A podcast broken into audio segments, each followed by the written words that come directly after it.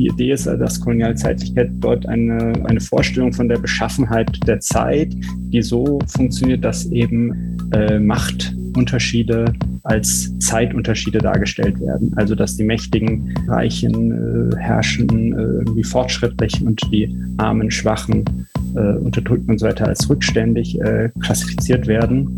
Äh, man kann eigentlich alle Zeit historischen Zeitvorstellungen so klassifizieren, dass man schaut, was ist die Struktur der Zeit und was ist die Position, die man glaubt, dass unsere Gesellschaft in dieser Zeit hat. Und bei Kolonialzeitlichkeit ist eben das Interessante, dass man so eine fragmentierte Zeitstruktur hat, in der sozusagen ein Teil der Welt fortschrittlich, ein Teil der Welt rückständig ist. Here is the new Berlin. Hier ist das neue Berlin. Hallo und herzlich willkommen zur 70. Folge von Das neue Berlin.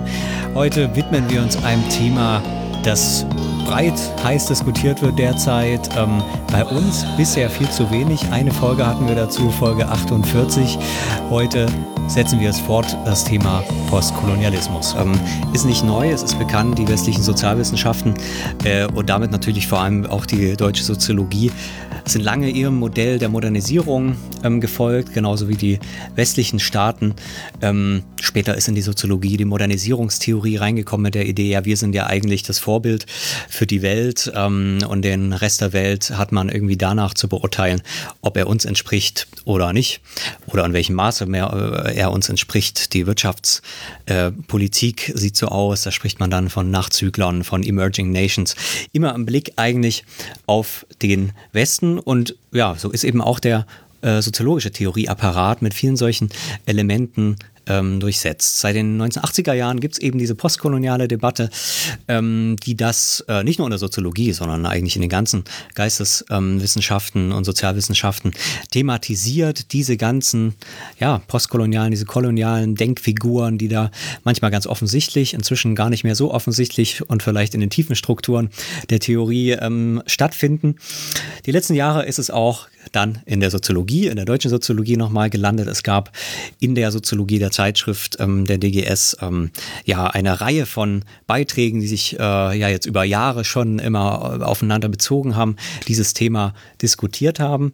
Auf dem Kongress der ÖGS und der DGS gab es auch jetzt nochmal eine Sendung oder ein, äh, ja, ein Streitgespräch mit den Kollegen von Der Streit. Ähm, herzliche Grüße an dieser Stelle. Das wurde leider nicht aufgezeichnet, war jetzt nicht in Podcast-Form. Deswegen, ja, sind wir froh, dass wir es heute hier in Podcast-Form ähm, machen. Äh, und zwar nicht in der großen Runde, sondern wie wir das gerne so machen, in der kleinen Runde mit Marius Meinhoff. Ähm, er hat sich ähm, an der Debatte in dieser Soziologie ähm, beteiligt, ähm, eher kritisch ähm, äh, gegenüber ja, dem Stand der deutschen äh, soziologischen Theoriedebatte und auch der empirischen Debatte mit der Forderung, dass es eigentlich eine postkoloniale Soziologie geben sollte. Ähm, er ist äh, Leiter des DFG-Projektes Zivilisierte Familien, der Diskurs der kindlichen Treue im Zeitalter des chinesischen Traums ähm, in Bielefeld und seine Überlegungen zur postkolonialen Soziologie kommen auch aus seiner eigenen Forschung, ähm, die er zu Konsum äh, in China angestellt hat in seiner Dissertation, auch den Dissertationspreis der DGS dafür bekommen. Also kennt sich in China gut aus, kennt sich ja mit diesem gegenseitigen Blick auch des Ostens und des Westens aus und ähm, ja, kritisiert eben die Soziologie dafür, dass sie doch noch viele von diesen kolonialen Denkformen hat. Jetzt lange Rede, erstmal Hallo, grüß dich Marius. Hallo. Hallo. Ich habe schon gesagt, äh, die Soziologie hat sich die letzten Jahre zumindest in diesem Forum ähm, auch sichtbar der Soziologie, also der Zeitschrift Soziologie, mit diesem Thema beschäftigt. Warum hast du gesagt, da muss ich jetzt ähm, ja mal so ein bisschen äh, dagegen schießen äh, oder ähm, ja, dich äh, zu Wort melden? Was ich äh, sagen wollte in diesem Beitrag in der Soziologie war eigentlich ähm, relativ simpel, dass man, dass eben Postkolonialismus ein soziologisches Paradigma sein kann oder das als soziologisches Paradigma gelesen werden sollte. Das ist vielleicht auch ähm, wichtig, möchte ich kurz anmerken, dass ich ja kein jetzt klassischer Denker aus den Postcolonial Studies bin, sondern ich bin ähm, jemand, der eben stark aus der Soziologie kommt und jetzt sage, aus der Soziologie heraus gedacht, ähm, sollten wir äh, könnten wir die Soziologie bereichern, indem wir einige dieser Argumente der, der Postcolonial Studies aufnehmen. ähm, weil da einfach äh, über Themen geredet wird. Das sind eben Kernthemen der Soziologie. Und da wird aber auf eine Weise darüber geredet, die in der Soziologie jetzt nicht so stark vertreten ist. Wenn wir also die klassischen äh, Paradigmen uns anschauen, die ich jetzt auch äh, durchnehmen würde und die praktisch jeder durchnimmt in einer typischen Einführung in die Soziologie. Ne? Das kennt man ja, es fängt an, es fängt bei unterschiedlichen Leuten an, aber es wird sicher eine Sitzung geben, Weber, es wird eine Sitzung geben, Parsons, äh, Luhmann, äh, Bourdieu und so weiter. Und wenn man diesen Kanon an verschiedenen Paradigmen und großen Autoren nebeneinander stellt, ähm, dann äh, kann man sagen, dass Postkolonialismus auch über ganz ähnliche Themen redet, aber ein bisschen anders über diese Themen redet und dass da dadurch sozusagen die Soziologie bereichert werden kann. Und da ist mein Anliegen gewesen, also äh, nochmal deutlich zu machen, äh, wir können Postkolonialismus, wir könnten das als soziologisches Paradigma lesen und sozusagen in so einer Einführung in die Soziologie auch eine Sitzung neben all den anderen Sitzungen eine Sitzung ähm, Postkolonialismus haben. Ähm, ja, und soziologisches Paradigma, das hat ja zwei, zwei Aspekte, die habe ich auch beide versucht abzudecken. Erstens ist es Soziologie, das heißt, dass es eben nicht ein Import aus der Literaturwissenschaft oder aus irgendwelchen anderen Fächern, der erstmal an die Soziologie angepasst werden muss, weil es da um völlig andere Themen geht, sondern da geht es eben um Themen wie, was ist die moderne Gesellschaft? Und es geht um Themen wie Explosion, Ungleichheit, Globalisierung und so weiter, was alles Kernthemen der Soziologie sind seit ihren Anfängen. Das ist also eigentlich ursoziologisch, was da thematisiert wird. Das ist viel näher an der Soziologie als äh, manche anderen Ansätze, die wir heutzutage diskutieren, also an den Ursprungsfragen sozusagen der Soziologie.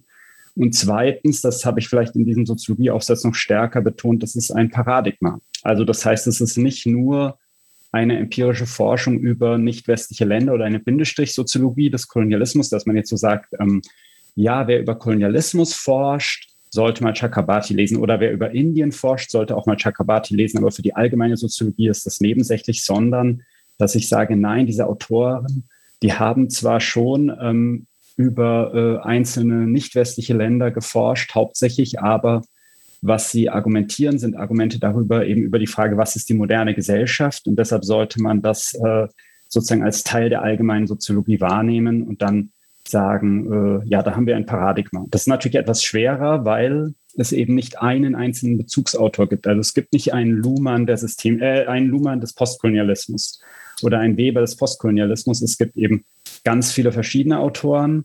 Und dadurch ist es ein bisschen schwierig, jetzt das genau runterzubrechen darauf, was hier, sind hier die paradigmatischen Kernargumente. Und das habe ich versucht, eben in meinem Aufsatz sozusagen sehr vereinfachend, äh, etwas pauschalisierend äh, gegenüberzustellen, den soziologischen Kanon versus Postkolonialismus, um sozusagen damit zu verdeutlichen, dass es, dass das könnte man halt aufnehmen in die Einführung in die allgemeine Soziologie in Sitzung 14 oder wann auch immer. Ähm. Also kein, kein Umsturz äh, der gesamten Soziologie äh, wird gefordert. Ähm, äh, vielleicht eine Frage, ähm, äh, bist du da der Erste oder ähm, ich finde das interessant, dass sozusagen so ein lang, also wenn du sagst, ähm, und das äh, ist ja, läuft ja schon seit Jahrzehnten auch die Debatte und die beschäftigt sich eigentlich mit diesen Kernthemen der Soziologie.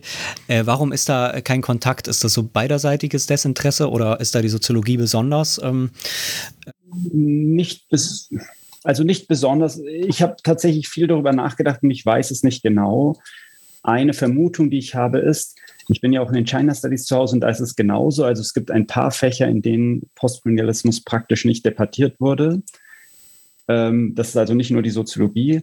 Aber warum genau, das ist äh, schwer zu sagen. Meine Vermutung ist, vielleicht habe ich, also das ist wirklich eine rein spekulative Vermutung, dass äh, diese, dieser Boom oder die zweite Welle, so nennt es Julian Go, des Postkolonialismus in den 80ern eben äh, auch damit zusammenhing, dass äh, Fächer, die vorher ihre Positionalität kaum reflektiert haben, sehr stark verwoben waren mit Kolonialismus, ähm, in der Welle der Dekolonisierung so ein bisschen eine Identitätskrise bekommen haben. Also für die Writing Culture Debatte in der Ethnologie passt das eigentlich ganz gut.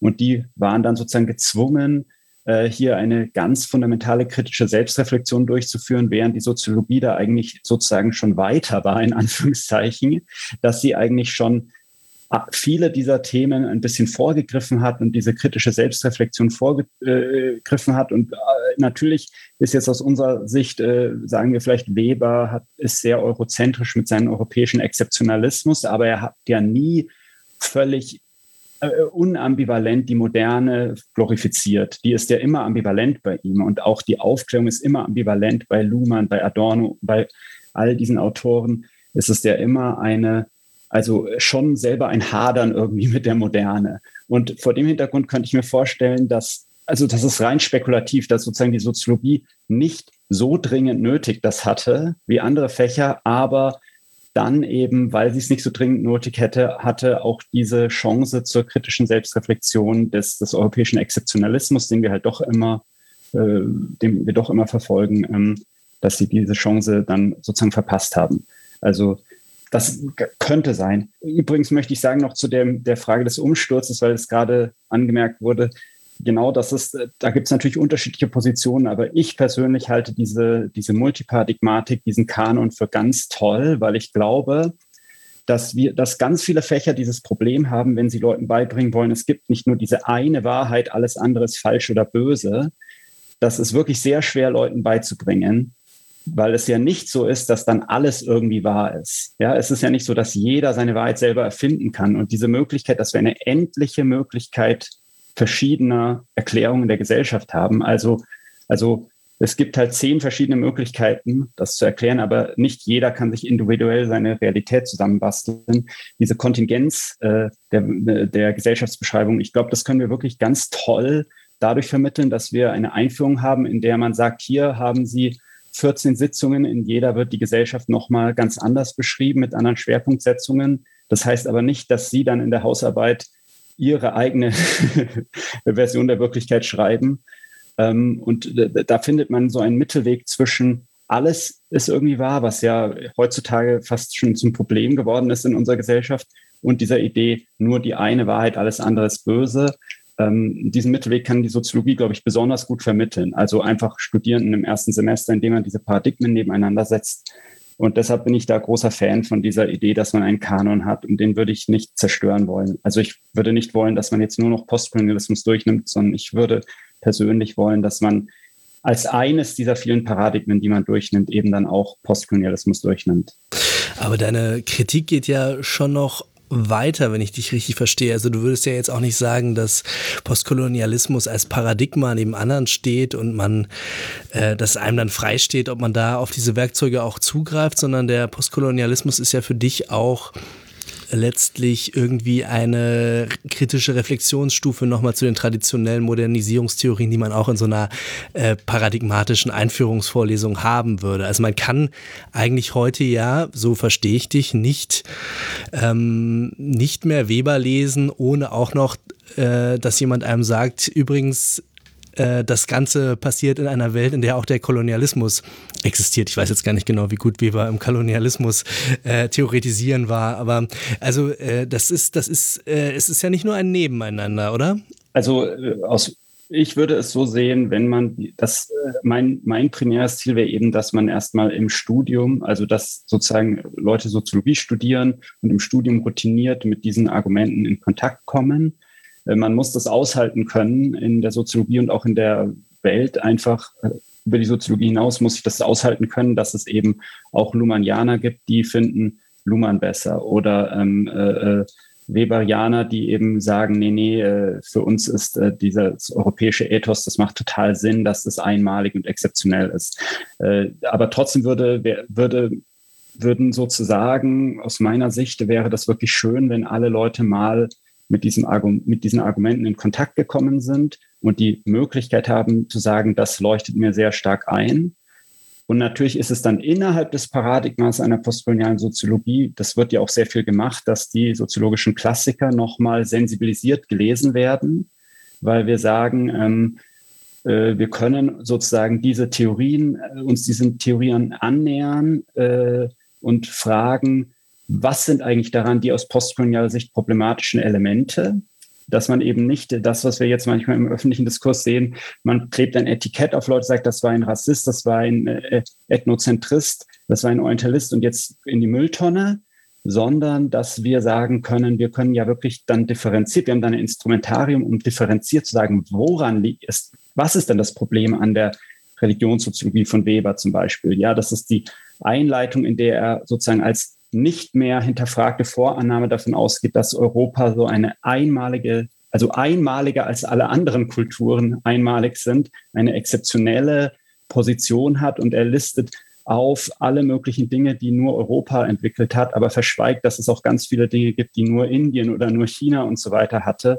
Dieser Exzeptionalismus, der schon vor dem Start der, der Forschung sozusagen als Forschungsfrage, überhaupt die Forschungsfrage informiert, das würde man zum Beispiel dann kritisieren äh, aus postkolonialer Sicht, aber das heißt nicht, dass ich dann auch Webers Herrschaftstypen automatisch äh, wegwerfe, weil ich sage, das war doch ein Eurozentriker. Für die China-Forschung zum Beispiel glaube ich, dass Webers Herrschaftstypen eben sehr nützlich sind. Um es vielleicht nochmal konkreter zu machen, du hast ja auch vor der Sendung schon angedeutet, dass du eigentlich als Lumanianer gestartet bist und dann durch deine empirische Forschung äh, davon abgekommen bist und tatsächlich dich eher für diese Postkolon dieses postkoloniale Paradigma interessiert hast. Vielleicht kannst du das nochmal kurz auch irgendwie ähm, darstellen, wie, was dich da irritiert hat oder wo du da nicht weitergekommen bist.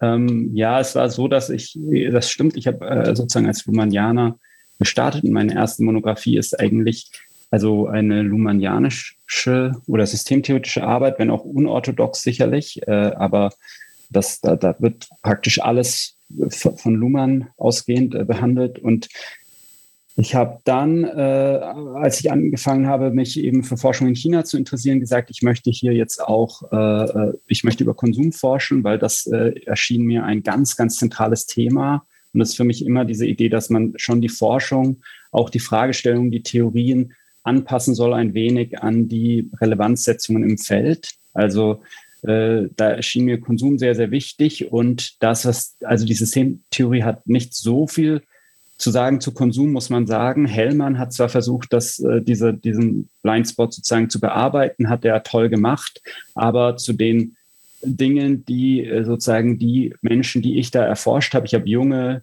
äh, Studierende erforscht ihre Konsum, ihren Konsum in China und denen ging es ganz massiv um die Frage, wie wird man modern und zivilisiert und kultiviert durch Konsum, eine Selbsttransformation.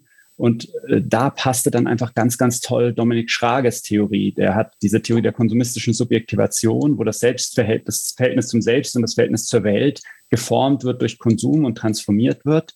Und darüber kam ich dann eigentlich Schrage erstmal zu Gouvernementalitätstheorien, Theorien der Subjektivation, Dispositivanalyse und das habe ich gelesen. Und dazu gibt es auch ganz viel Forschung in Bezug auf China, weil eben ähm, ganz, ganz viele staatlich verordnete Projekte zur, zur Verbesserung der Bevölkerung äh, äh, stattgefunden haben in den letzten äh, Jahrzehnten und das wurde intensiv thematisiert. Aber dort ergibt sich wieder zwei Probleme. Erstens, die Gouvernementalitätstheorien müssen dann immer so tun, als ist China neoliberal. Und das passt eigentlich nicht so gut. Das ist auch der Hauptgrund, warum in den China Studies das oft abgelehnt wird, dass dann die Leute sagen, nein, das passt doch gar nicht. Neoliberalismus passt hier überhaupt nicht, wenn, wenn die Grundideologie ist, dass die dass die Regierung verhindern muss, dass das Chaos ausbricht, was ausbrechen würde, wenn man nicht alles kontrolliert. Also das ist ja das schiere Gegenteil von der neoliberalen Insistenz, dass die Märkte alles selbst reguliert besser machen als der Staat. Ähm, das passt also hier eigentlich nicht so gut.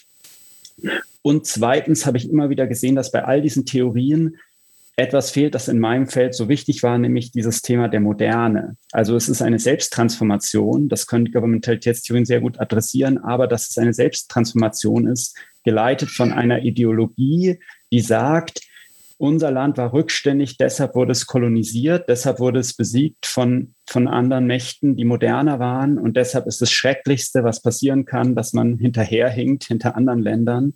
Deshalb müssen wir, das ist unsere Lehre der Geschichte, das ist eine ganz starke Ideologie in diesem Feld gewesen. Das haben ganz viele Studierende mir erzählt, mit, mit so einem Stalin-Zitat, die Rückständigen werden geschlagen, das sehr beliebt ist äh, dort in China. Äh, oder zumindest unter den, in dem Feld, in dem ich geforscht habe. Und sie haben daraus immer wieder diesen Imperativ gezogen, man muss modern sein und auch modern bleiben und ständig sich selbst verbessern, um nicht wieder den Anschluss zu verlieren. Und haben auch immer wieder diese Frage gestellt, wie modern sind wir, wie viele Jahre brauchen wir noch, um so zu sein wie Deutschland, wurde ich ganz, ganz oft gefragt. Äh, äh, und vor dem Hintergrund habe ich angefangen, nach Theorien zu suchen, die mir erlauben, ja, Subjektivation, aber eine bestimmte Art von Subjektivation, hinter der diese, die, so eine Art äh, Angst davor, rückständig zu sein, äh, äh, steckt.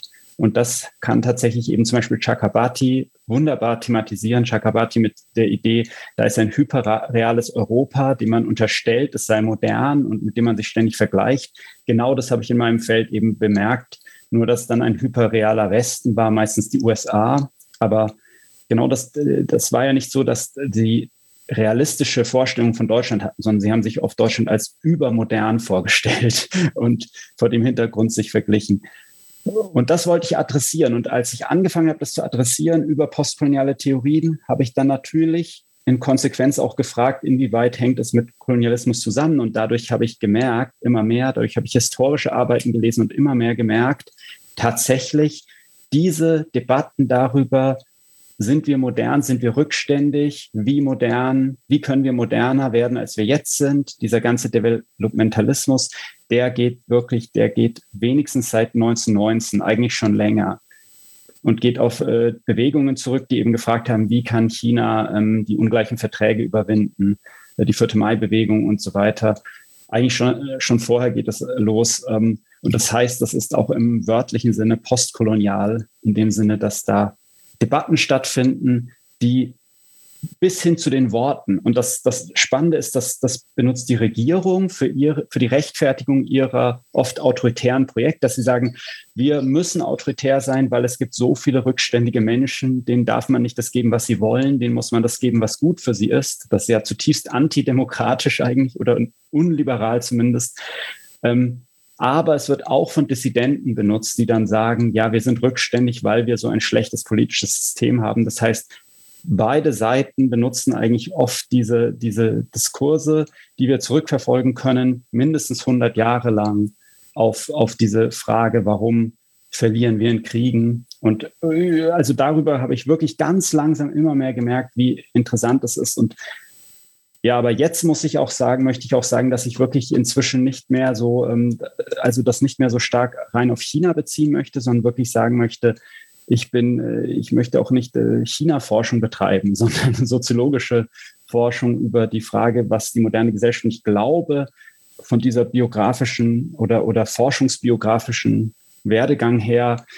Äh, bin ich darauf gekommen, dass ich jetzt glaube, dass man wirklich eine gesellschaftstheoretische Fundierung für Subjektivationstheorien aus den postkolonialen Theorien entwickeln kann. Dass wir also dann können Kolonialität, Moderne, diese Theorien, vor allem von Anibal Quijano, als gesellschaftstheoretische Grundlage aufbauend, auf der man dann auch ähm, eben äh, äh, koloniale Klassifikationssysteme, die sich in Dispositiven der jetzigen Gesellschaft äh, auswirken, ähm, und Subjektivationsregime der jetzigen Gesellschaft äh, äh, formen, ja, äh, dass man auf diese Weise sozusagen äh, eine gesellschaftstheoretische Fundierung erreichen kann des, äh, der, der Komplementaritätstheorien. Aber das ist meine, ja, mein, mein Anliegen sozusagen, nicht das Anliegen der, des Postkolonialismus, also, äh, sondern zufällig, was mich eben daran interessiert. Vielleicht hilft dir an der Stelle auch nochmal, wenn wir auf deine konkrete, deine eigene Forschung eingehen.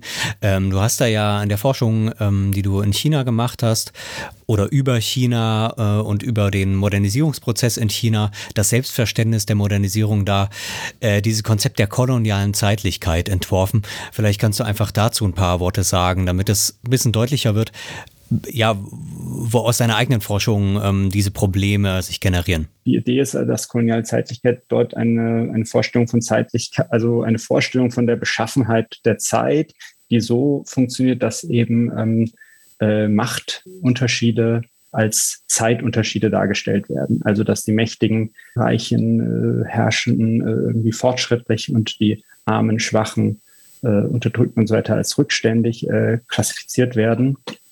Und das äh, also bedeutet jetzt in meinen Begriffen, wie ich es äh, formuliert habe in der Zeitschrift Soziologie, dass es da, dass da äh, sozusagen eine bestimmte Zeitstruktur und Zeitposition zusammenspielen, weil ich denke, man kann eigentlich alle Zeit historischen Zeitvorstellungen so klassifizieren, dass man schaut, was ist die Struktur der Zeit und was ist die Position, die man glaubt, dass unsere Gesellschaft in dieser Zeit hat. Und bei Kolonialzeitlichkeit ist eben das Interessante, dass man so eine fragmentierte Zeitstruktur hat in der sozusagen ein Teil der Welt fortschrittlich, ein Teil der Welt rückständig ist und dann sozusagen äh, Positionen verteilen kann, die dadurch normativ werden, dass man eigentlich sagt, die, die normative Zeit ist linear. Also die normative Zeit ist, so, ist linear, sodass die Fortschrittlichen besser sind als die Rückständigen. Aber die tatsächliche Zeit der Gesellschaft, wie man sie beschreibt, ist so, dass äh, man behauptet, äh, äh diese Leute sind in der Gegenwart und diese Leute sind in der Vergangenheit.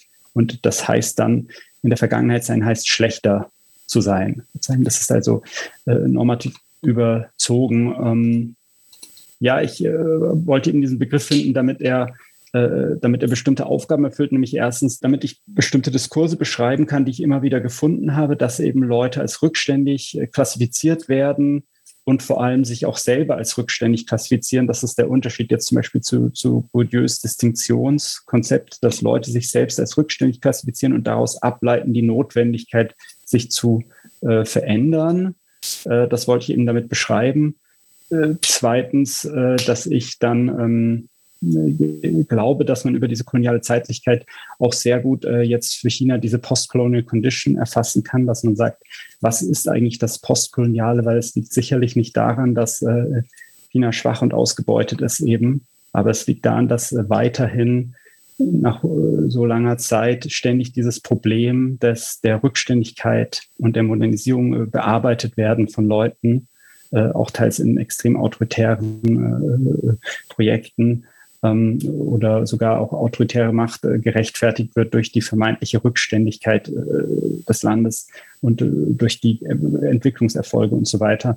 das ist also ein, ein Konzept, über das sozusagen die Postcolonial, also Postcolonial Condition erfasst werden kann. Und ich wollte ähm, auch vor allem, denke ich, damit so, so ein ähm, sozusagen auch zum Verständnis von modernen Zeitvorstellungen jetzt weit über die China-Forschung hinaus äh, äh, beitragen, weil ich glaube, also das Problem, das wir oft haben, ist, dass Leute davon ausgehen, dass in der modernen Gesellschaft so eine lineare Zeitvorstellung existiert haben Sie sicher auch schon mal gelesen. Also die Zeitsoziologie ist oft davon ausgegangen, wir haben diese lineare Fortschrittstheorie. Auch postkoloniale Theorien zum Teil sagen, es gibt diese lineare Zeitvorstellung. Die Fortschrittstheorien, die sind irgendwie falsch. Aber eigentlich finde ich, wenn man genauer hinschaut, äh, ist das gar nicht so, sondern es ist eine ganz seltsame, paradoxe Zeitvorstellung, die irgendwie äh, eine Linearität der Zeit postuliert, aber dann eigentlich Aussagen macht, die nur funktionieren, wenn man denkt, dass die Zeit gar nicht linear ist. Also äh, einerseits wird argumentiert, es gibt einen linearen Fortschritt, äh, eine historische Zeit, eine Weltgeschichte, die äh, universale Geschichte der Welt fließt in eine Richtung, Koselleck'sche Geschichte aber gleichzeitig äh, sagt man ja, dass äh, bestimmte Länder hinterherhinken, andere äh, noch ganz am Anfang stehen und so weiter, klassifiziert verschiedene Orte in verschiedene historische Epochen. Also ist die Zeit ja gar nicht so universal linear gerichtet, sondern ich kann eine Zeitreise machen. So haben es die Ethnologen des 19. Jahrhunderts und auch Anfang des 20. Jahrhunderts gemacht. Die haben sich vorgestellt, ich kann jetzt über die segmentäre Gesellschaft, wie sie in Europa in Urzeiten waren, forschen, indem ich in so eine Kolonie fahre und dort Stammesgesellschaften untersuche, dann weiß ich auch, wie unsere Vergangenheit war. Ich kann also durch die Zeit reisen eigentlich, ähm, was sich völlig beißt mit einem linearen Zeitverständnis. Was zeigt, diese Linearität ist eigentlich dann nur noch normativ. In dem Sinn, dass man sagt, das Fortgeschrittene ist das Bessere, das Rückständige ist das Schlechtere. Aber die eigentliche Zeitstruktur, die man unterstellt, ist äh, äh, fragmentiert. Äh, und das verkompliziert eigentlich die, die, die Diagnose, welche Zeitvorstellungen wir haben in der modernen Gesellschaft, äh, immens. Ähm, und äh, also vor dem Hintergrund äh, glaube ich, dass das äh, sehr Sinn macht, äh, gerade auch in Abgrenzung von Chakrabarti, die, der, der natürlich für mich ganz, ganz zentraler Bezugsautor da ist, aber der das eben als Geschichte beschreibt. Und auch Duar hat die nennen dieses Phänomen Geschichte, History with a Big H, also diese, diese, diese Universalgeschichte. Aber eigentlich diese, äh, eigentlich geht's, äh, glaube ich, äh, liegt der Knackpunkt darin, gar nicht in dieser Vorstellung einer linearen universalen Geschichte, sondern eben der Knackpunkt liegt darin, dass an diese universale Geschichte rangedockt wird, diese koloniale Zeitlichkeit, die das dann eigentlich wieder äh, äh paradox äh, ja, in, in, ermöglicht, dass man äh, die Zeit fragmentiert.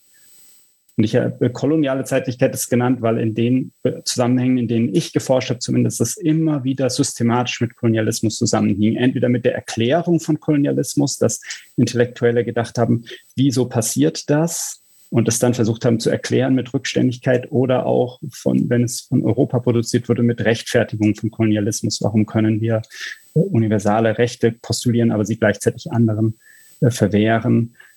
Ähm, zumindest in den Zusammenhängen, in denen ich geforscht habe, hing das immer systematisch äh, miteinander zusammen. Äh, deshalb habe ich äh, es äh, koloniale Zeitlichkeit genannt. Jetzt hast du ja schon ein paar Worte dazu gesagt, wo eben der Unterschied ist, ähm, wo dieser Ansatz auch kritisch ist. Ähm, wo ist er nochmal, um das äh, nochmal auch deutlich zu machen, wo ist er anders als eben Postkolonialismus? Wo ist sozusagen die postkoloniale Soziologie und was ist sozusagen der der spezifische Erkenntnisgewinn deines Ansatzes? Ja, ich glaube, dass das wirklich verkompliziert. Und ich glaube auch, deshalb ist für mich auch noch ein Anliegen, dass es auch ein bisschen, ähm, bisschen hoffnungsvoll ist, in dem Sinne, dass man sagen kann, ähm, wenn wir das wirklich, äh, wenn das wirklich stimmt und äh, jetzt äh, das äh, sich ähm, herausstellen sollte, dass es ein sinnvolles Konzept ist, sozusagen, dann äh, kann, hat man natürlich auch ein Konzept, mit dem man fragen kann, wie könnte jetzt, äh, wie könnten jetzt Diskurse über Fortschritt und Geschichte dekolonisiert werden, indem man sagt, es, wir müssen gar nicht das ganze Konzept der Moderne oder des Fortschritts äh, äh, rauswerfen, sondern wir müssten eigentlich die koloniale Zeitlichkeit rausnehmen aus daraus. Also diese, Zuschrei diese Rechtfertigung von Machtverhältnissen über Rückständigkeit, die, äh, die müsste raus. Äh, weil, weil ich, mein Vorwurf wäre an zum Beispiel postmoderne Leute, die dann die großen Narrative angreifen, dass ich denke, die, ähm, die, äh, die schütten in gewisser Weise das Kind mit dem Bade aus, weil, weil man sitzt dann in Europa, ist vollkommen zufrieden mit der Gesellschaft, äh, sieht nie Gewalt, hat Wohlfahrtsstaat, ist reich, hat noch nie Hunger gehabt und so weiter und sagt dann, ja, Fortschritt ist so ein eurozentrisches Konzept, das ist so schlimm. Aber eigentlich muss ich sagen, also zumindest in, in, in meiner Forschung war es ganz oft Leute, die eben wirklich hoffen, dass die Welt besser wird, also dass die Gesellschaft besser wird für sie, nämlich auch wirklich materiell besser, dass sie mehr Geld haben werden, dass sie einen guten Wohlfahrtsstaat haben werden. Äh, äh, und ich glaube, es gibt auch noch genug andere Orte, an denen ich nicht geforscht habe auf der Welt, wo die Leute auch einfach hoffen, dass mal der Staat das Gewaltmonopol tatsächlich inne hat. Ähm, und, und, und dann da so äh, das ganz, die ganze Idee einer besseren Zukunft sozusagen mit abzulegen, halte ich sozusagen für problematisch. Ich glaube, dass diese Idee an die bessere Zukunft ähm, auch sehr viel so emanzipative Projekte äh, mobilisieren konnte. Und wir halt nur zufällig in Europa jetzt eine Zeit lang eine Phase hatten, in der diese Idee nicht so gezogen hat, um kollektive Handlungsfähigkeit zu mobilisieren. Wir gehen ja eher auf die Straße aus Angst. Soltan Simon sagt, aus Angst vor der schlimmsten möglichen Zukunft, also nicht um die beste Gesellschaft zu schaffen, sondern um zu verhindern, dass Klimawandel alles zerstört. Dafür würden wir uns zusammenraufen können. Aber ähm, das ist eben in Europa so und ich glaube, in anderen Ländern, zum Beispiel in China, ist schon auch das wichtig, diese Utopie, dass die Gesellschaft mal besser wird. Und deshalb glaube ich, mit kolonialer Zeitlichkeit, mit dem Konzept kann man sozusagen analytisch differenzieren diese Idee eines Fortschritts und diese angedockte Idee der fragmentierten Zeit, die sich dann nutzen lässt, um Machtunterschiede zu legitimieren. Natürlich sind die historisch eigentlich immer zusammen aufgetreten, aber man kann sie halt analytisch differenzieren und dann sagen sozusagen, wir wollen irgendwie, ich weiß auch nicht genau, wie es funktionieren soll, aber wir wollen eines Tages einen Diskurs haben, der wir stellen uns vor, dass wir einen Diskurs finden können, der sich eine bessere Zukunft vorstellt, ein ein Fortschritt hin zu, zu einem besseren Leben, der also Erfahrungsraum und Erwartungshorizont trennt im Co-Selection-Sinne, aber nicht ermöglicht, die Schwachen als rückständig zu klassifizieren und Macht dadurch zu naturalisieren. Das wäre für mich sozusagen die, die, die Chance, die dadurch geboten wird für postkoloniale Kritik durch, durch mein Konzept. Vielleicht kann man da auch noch mal so ein bisschen eingehen, um das so richtig ähm, zu verstehen. Also der, das Argument ist dann quasi, dass der Kolonialismus eigentlich für so ein Globalisierungs-, eine Globalisierungsbewegung ähm, quasi ist, natürlich einseitig im Wesentlichen. Aber sich dann eigentlich so verselbstständigt hat, sodass äh, in dieser, also in dem Postkolonialismus dann, das heißt, die eigentlich, der eigentliche Kolonialismus ist vorbei, aber diese Denke, dass ich mich immer sozusagen positioniere, im Wesentlichen natürlich auch durch, durch die nationale Brille, das ist ja bei China dann auch ähm, ähm, offensichtlich, immer im Vergleich, wie stehen wir in der Welt da. Also was ich bei deinen Texten, und das nimmst du ja auch zum Teil auf, eben interessant fand, dass es eben auch keine einseitige Beziehung ist, weil wenn man hier und ähm, wir haben im Vorgespräch, äh, Leo meinte dann immer, wenn man in, in Deutschland ähm, rechtfertigen will, warum man jetzt nicht so viel Demokratie machen kann, sondern mal so äh, technokratisch mal äh, durchziehen muss, dann kann man immer sagen, ja, die Chinesen kriegen das doch auch hin. Ähm, also gerade, ich glaube, so eine Ingenieursideologie, äh, ähm, ähm, äh, die quasi auch mit Demokratie nicht so viel am Hut hat, die bezieht sich eigentlich am liebsten immer jetzt auf, auf China. Also das heißt, da hat man dann äh, interessanterweise in Deutschland äh, äh, ähm, und ich glaube in anderen westlichen Nationen wird man ähnliche ähm, äh, Situationen haben. Ähm, äh, und, und in den USA ist ja ganz deutlich, da ist es ja der große Konkurrent, mit dem man sich immer misst. Äh, das heißt, da fühlt man sich jetzt gegenüber China äh, irgendwie klein gemacht. Also es geht nicht um die koloniale Frage nur, die einen Länder haben die anderen ausgebeutet und so. Kann man das so sagen? Ja, also ich, ich äh, sage eben mit Kirano, der mich sehr, äh, also den ich wirklich ganz toll finde, dass eben in dem im Kolonialismus eben so ein Machtmodell entstanden ist. Ein neues Machtmodell, Sicherlich, das sagt er nicht so ganz genau, aber ich denke, es ist sicherlich so gemeint, dass es durch eine Art Try-and-Error-Verfahren, also nicht Kolumbus betritt das Land, zack, da ist ein neues Machtmodell, sondern das hat sich allmählich entwickelt aus dem Versuch, äh, diese Kolonisierungsprozesse zu lösen und äh, zum Beispiel zu rechtfertigen, warum man jetzt einigen Leuten äh, äh, bestimmte Rechte entzieht, dass man sagt, ja, es gibt universale Menschenrechte, aber gleichzeitig, also wie kann Locke für universale Menschenrechte sein, für einen universalen Fortschritt hin zur Freiheit und gleichzeitig pro Sklaverei. Wie schafft er das überhaupt, dieses, diese Schere im Kopf äh, für sich äh, kohärent, logisch? Also aus heutiger Sicht ist es eine, eine Ambivalenz, äh, aber aus seiner Sicht ist es ja logisch kohärent. Er, er versucht das zusammenzubringen äh, da entwickeln sich bestimmte Weltbilder, bestimmte Machtmodelle, die eben auf sozialen Klassifikationsweisen basieren, die sagen, hier äh, nur die Fortschrittlichen verdienen Freiheit oder äh, es gibt unterschiedliche Rassen und so weiter und so weiter. Und dieses Machtmodell ähm, entsteht aus dem Kolonialismus und äh, aber äh, das Interessante ist, dass es dann schon global zirkuliert und wir können schauen, ähm, wie zum Beispiel ähm, solche äh, bestimmten sozialen Klassifikationsformen äh, koproduziert werden, wie zum Beispiel diese Vorstellung von modern rückständig eben nicht nur von Europäern produziert wird, sondern man sich da wechselseitig bestätigt oder in diesen orientalistischen Ideen, dass es, ein, ein, dass es eine Andersheit gibt, eine fundamentale, essentielle Andersheit zwischen China und dem Westen. Das wird zwar schon das ist zwar Orientalismus, der im Westen produziert wurde, aber das, äh, das finden Sie auch durch chinesische Autoren und Autorinnen äh, ganz häufig. Also äh, es geht, also ich glaube auch, dass das eine verkürzte Lesart ist der postkolonialen Theorien, wenn man sagt, da, da geht es darum, wer sind die Guten, wer sind die Bösen. Aber was man schon anerkennen muss, ist, dass in dieser kolonialen Machtstruktur äh, weißen Europäern sozusagen eine, eine besondere äh, äh, Status zugewiesen wird, bestimmte Privilegien ihnen zugewiesen werden und so weiter und das eigentlich die, ähm, dass es also asymmetrisch ist. Äh, das heißt aber nicht, dass nur die, die bevorzugt sind, das mitproduzieren. Ja?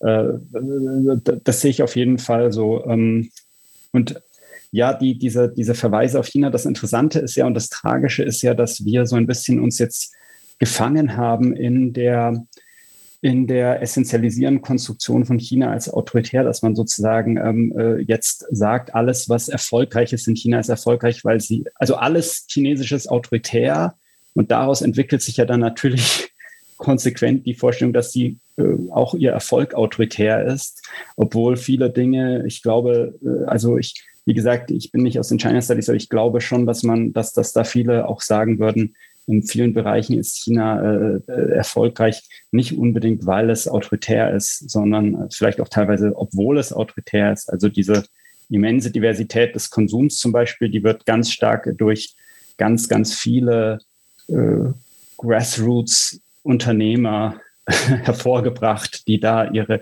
kleinen Sachen drehen. Ähm, und da, da ich, äh, also vor dem Hintergrund äh, muss man auch ein bisschen aufpassen, dass wir ständig diese Referenzen äh, produzieren auf China, die aber vielleicht gar nicht so stark, ähm, egal ob Bewunderung oder Kritik, gar nicht unbedingt so stark auf einer Analyse der Gesellschaft basieren, sondern eher auf bestimmten Stereotypen, die sich sozusagen um sich selbst drehen. Ich fand das überhaupt sehr faszinierend in den letzten Jahren, dass, dass wir anscheinend wenn wir ein Land anschauen, das äh, nicht so ganz neoliberale Praktiken benutzt und sehr gutes Wirtschaftswachstum haben, dass es uns leichter fällt zu sagen, aha, Demokratie ist schlecht, als zu sagen, aha, Neoliberalismus klappt vielleicht nicht so gut.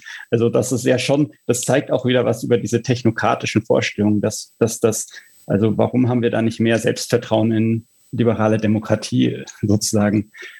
Ähm, eine Frage, die bei mir aufgetaucht ist, also ich habe ähm, ähm, also mit ähnlichen Problemen auch zu tun jetzt in meiner Dissertation, äh, bin aber sozusagen historisch eher so im 18., 19. Jahrhundert ähm, jetzt viel.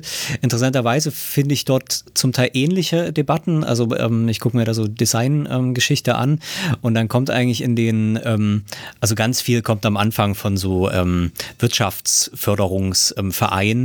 ähm, die dann äh, gerade in Deutschland äh, natürlich in der Konstellation, dass England eben ein paar Jahrzehnte vorher schon die äh, Industrialisierung begonnen hat, ähm, dann dort eigentlich immer einleitend gesagt wird, ja, die, äh, äh, die Franzosen haben ja viel ausgeklügeltere Produkte und die Engländer haben zwar nicht so gute Produkte, aber die haben halt die Massenproduktion richtig raus. Und wo sind jetzt wir Deutsche? Die, die, die, also wir müssen uns jetzt, wir müssen jetzt sozusagen finden, was ist, was ist das, was wir gut können? Was ist die deutsche Form? Was ist das deutsche Design?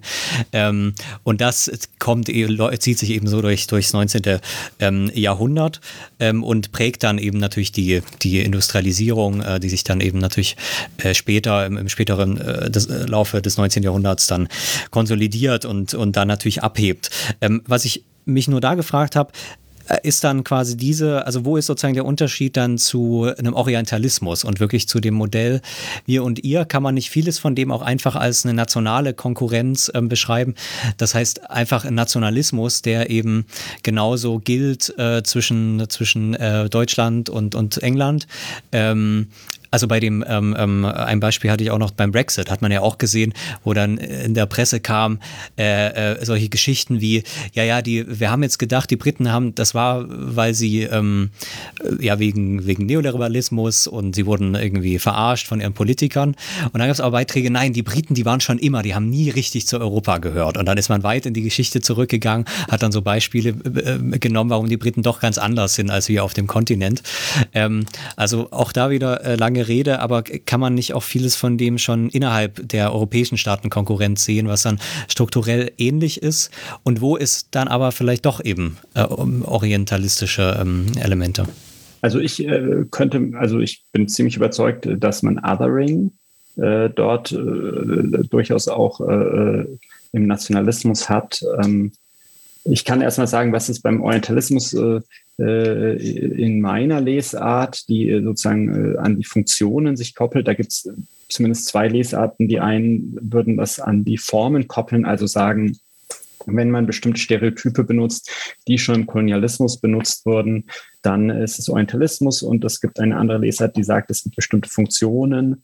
Wenn die erfüllt werden, können wir von Orientalismus reden und da wären die Funktionen, also erstens dieses Othering, das heißt, es gibt so eine Essentialisierung, dass man sagt, es gibt ein Grundprinzip, auf das dass man herausdistallisieren kann, das sich in allem zeigt in dieser Kultur. Also äh, zum Beispiel, äh, das ist immer kollektivistisch oder das ist alles ein Ausdruck des äh, konfuzianistischen Denkens oder was auch immer. Und dann diese Essentialisierung, basierend auf dieser Essentialisierung gibt es dann eine binäre Kontrastierung, also diese Essenz des, dieser Leute ist ganz anders als wir und wir verstehen unsere Identität im Kontrast zu denen. Also wir verstehen unseren Individualismus als Gegenteil von deren Kollektivismus und so weiter.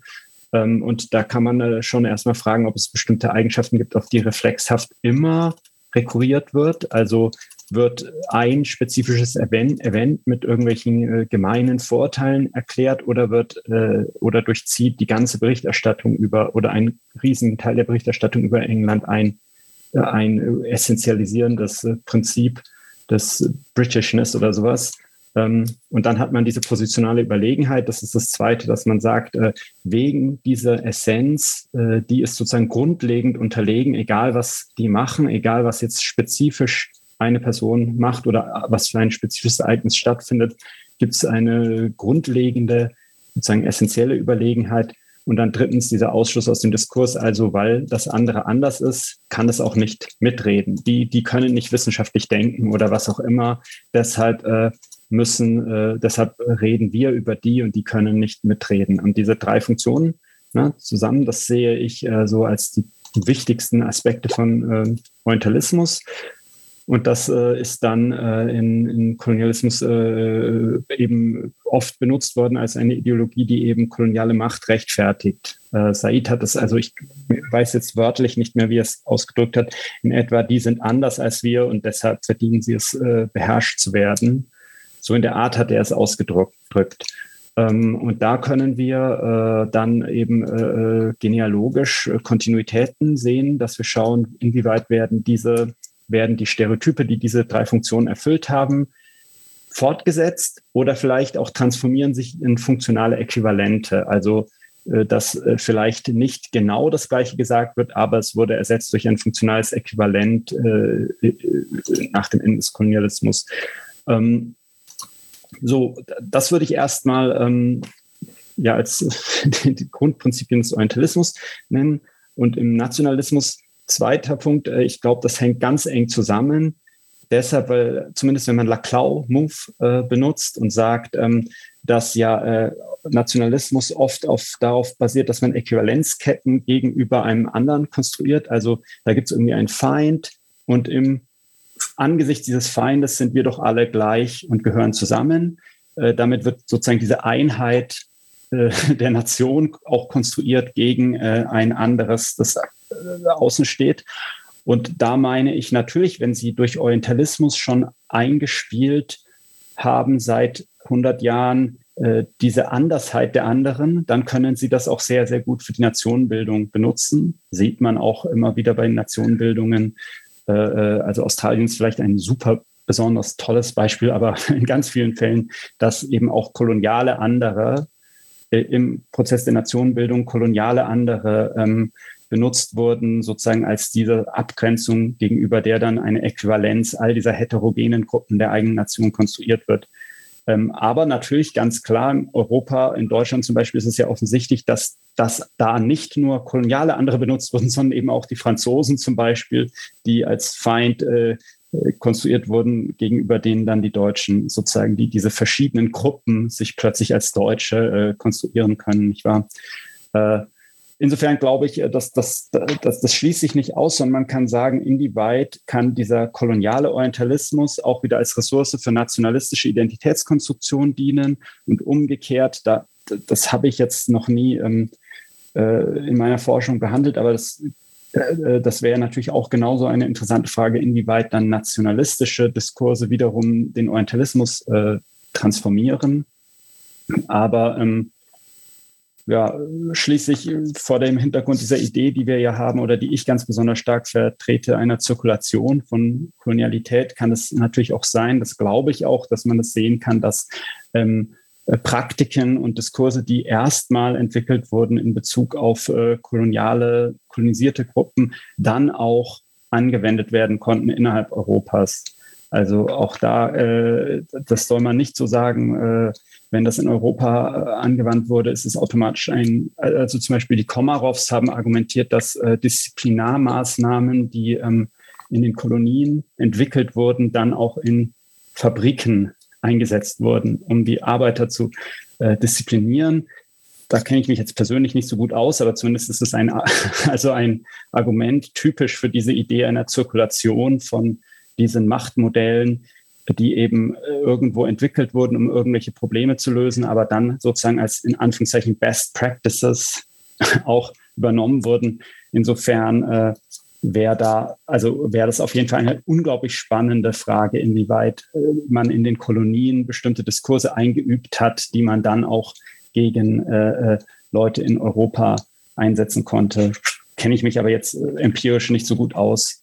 Also ich glaube, Jans Frage bezog sich auch darauf, wie klar wir eigentlich ein äh, nationales Klassifikationsschema von einem kolonialen unterscheiden können, wieso wir eigentlich dem Kolonialismus diese besondere Stellung in unserer Analyse einräumen sollten und wieso nicht zum Beispiel, wie du das ja auch untersuchst, im, im Umgang mit der Corona-Krise ähm, einfach irgendwie national projiziert wird auf China. China hat dann irgendwie, ist dann irgendwie autoritär oder so oder hat irgendwelche spezifischen, essentialisierten nationalen Eigenschaften.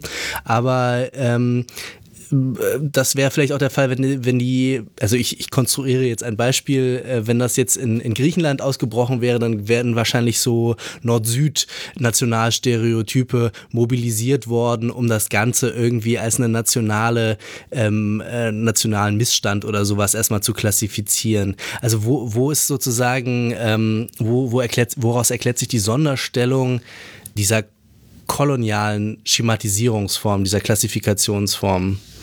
Die Idee ist ja sozusagen, wenn wir Nationalismus anschauen, äh, die Postkolon also das postkoloniale Argument ist, dass wir oft den Fehler begehen, dass wir diese Form von Nation, Nationalismus, was wir heute haben, zurückprojizieren in äh, das 19., 18. Jahrhundert, wo Leute auch von der Nation gesprochen haben aber was da oft unter den Tisch fällt, ist, dass dieses heutige Weltsystem der Nationalstaaten, wie es Mayer nennt, das ist auch ein schöner Begriff bei aller Kritik. Mayer mit äh, alles kommt aus Europa und diffundiert über die Welt ist natürlich schrecklich aus postkolonialer Sicht, aber äh, deshalb kann man ja trotzdem dieses Konzept benutzen und das benutzen auch viele. Das ist ganz schön. Äh, und dieses Weltsystem de, der Nationalstaaten, das ist eigentlich sehr, sehr jung. Das ist äh, so, wenn Sie die Vereinten Nationen anschauen, was Sie unter äh, Nation verstehen, unter Ihrem äh, ganzen äh, äh, Anliegen verstehen, das ist ständig in Abgrenzung von Kolonial, von Kolonialismus. Ja, für die ist das sozusagen das Gegenteil, das andere für die ist das Kolonialreich. Und dieses Kolonialreich ist ja ein Reich, das riesige Territorien umfasst und dann intern diese Differenzierungen durch äh, ähm, äh, sozusagen benutzt. Und dieser Nationalismus im 19. Jahrhundert, das ist ganz, ganz oft so, oder man kann so sagen, im 19. Jahrhundert sind weite Teile der Welt herrscht von Kolonialreichen, die dann irgendeinen Teil ihres Territoriums als die Nation bezeichnen und dort bestimmte Rechte einräumen den Menschen, die sie dann den Menschen anderswo nicht einräumen, beziehungsweise oft ist es dann rassifiziert, dass die Leute, die sozusagen als die Rasse, die zu der Nation gehört wird, konstruiert werden, äh, dann auch diese Rechte behalten, wenn sie in andere Territorien reisen. Und vor dem Hintergrund äh, ist, hat man da äh, erstmal einen Nationalismus als Differenzierungsschema, ähm, auch Staatsbürgerschaft als Differenzierungsschema, dass die einen Teil des Kolonialreiches vom Rest des Kolonialreiches abgrenzt. Und erst später, viel später historisch, wird es tatsächlich zu diesem, was wir jetzt verstehen, die Nation als eine Art Einheit von Staat, äh, Territorium und äh, einer Bevölkerung, die dann als Nation gesehen wird, wo man dann auch sagt, diese, diese territoriale Integrität darf überhaupt nicht verletzt werden. Das ist schrecklich, selbst wenn äh, selbst wenn es irgendeine Insel betrifft, auf der überhaupt niemand lebt und auf der nichts ist. Das, das muss, das ist einfach, das muss äh, stabil bleiben. Das ist äh, eigentlich dann eine und dass man die ganze Welt da so klassifiziert und all diese Nationen haben ein Selbstbestimmungsrecht und so weiter, wie es eben die UN sehen, das ist äh, äh, eigentlich etwas, was äh, die Welt erst seit sehr kurzer Zeit nach dem Ende des Kolonialismus prägt. Also vor dem Hintergrund würden wir sagen, ähm, nationale, also Nationalismus äh, entwickelt sich selber auch als Teil dieser, dieser äh, kolonialen Weltordnung erstmal und musste sich erstmal über einen sehr komplexen Prozess davon emanzipieren. Ne? Und äh, deshalb, äh, wenn man jetzt die Moderne beschreiben möchte, würden wir schon sagen, äh, dass, äh, dass, dass die Nation, also Nation, Nationalstaaten, wie sie jetzt heute existieren, so jung sind, dass man die nicht zu einem zentralen Klassifikationsprinzip der Moderne erheben kann, sondern man muss vorher muss sehen, äh, die, die, die längere Zeit sozusagen der Moderne war eigentlich durch äh, Kolonialismus strukturiert. Und da gibt es zwar auch Nationen, aber das ist wirklich was ganz anderes sozusagen als das, was wir heute haben. Und natürlich ganz klar, äh, wie gesagt, ist das nur etwas, womit ich mich leider nicht gut genug auskenne, kann man natürlich sehen, inwieweit dann äh, Nation, Nationalismus, Nationendiskurse äh, äh, sozusagen durch äh, wiederum äh, koloniale Klassifikationsschemata transformiert haben oder auch äh, herausgefordert haben. Ähm, ich denke jetzt nur daran in, in den USA, wenn dann ähm, Gruppen sagen, wir sind auch Amerikaner, sie benutzen Nationalismus, um Inklusion zu fordern, also um eigentlich historisch gewachsene äh, postkoloniale äh, Ungleichheits- und Exklusionsregime herauszufordern. Also es konnte auch Nationalismus gegen Kol äh, Kolonialität äh, gewendet werden. Es konnte aber auch Kolonialität in Nationalismus äh, transformiert werden auf eine neue Weise und so weiter. Vor dem Hintergrund äh, würde ich jetzt nicht das gegeneinander ausspielen, sondern nur sagen, aus unserer Sicht muss man den Nationalismus auch wieder einbetten in diese Genealogie der Kolonialität. Aber das Plädoyer war ja zugleich auch, dass es nicht nur darum gehen kann, eine Bindestrich-Soziologie des Kolonialismus zu betreiben, bei der man sozusagen dann eine spezifische Verflechtung sich anschaut oder mehrere spezifische Verflechtungen oder auch nur ähm, ja, vielleicht irgendwelche ähm, äh, Einheitsvorstellungen aufzulösen, sondern dass, also so habe ich es zumindest verstanden, dass auch äh, der Kolonialismus eben doch, also es gibt natürlich nicht den Kolonialismus als Gegenstand, das ist mir schon klar, aber doch, dass der Kolonialismus als irgendwie eine Art von ein ein Prozess innerhalb einer historischen Spanne, der irgendwelche Eigenschaften gemeinsam hat, ähm, konstitutiv wichtig ist, um zu verstehen, was die Moderne ist. Auch und die Moderne natürlich auch nicht als reifiziertes Ding verstanden, aber doch irgendwie als etwas, was wir auch jenseits von reiner äh, diskursiver Zuschreibung auch irgendwie adressieren können. Ähm, so habe ich zumindest deinen Text verstanden. Und dann, dann hat man, glaube ich, dann aber schon irgendwie so ein bisschen das, das, das Problem, also nicht das Problem, aber dann hat man, ist man zumindest ein bisschen in der Pflicht, doch irgendwie diesen Wörtern noch mehr Gehalt zu geben, als nur sie als relationale Diskursposition ähm, zu verstehen, oder? Ich glaube, dass äh, in meiner Forschung mich spezifisch interessiert, moderne als, äh, also die, die realen Auswirkungen davon, dass bestimmte Akteure glauben, dies oder das sei modern. Also was ich mache in meiner Forschung ganz stark ist, dass ich frage, also warum hat sich zu einer bestimmten Zeit zum Beispiel die Idee durchgesetzt, äh, äh, Modernisierung sei Säkularisierung? Obgleich, also aus heutiger Sicht würde man sagen, naja, also hat sich jetzt nicht so bewahrheitet, diese Idee. Äh, aber zu irgendeiner Zeit haben das Leute geglaubt.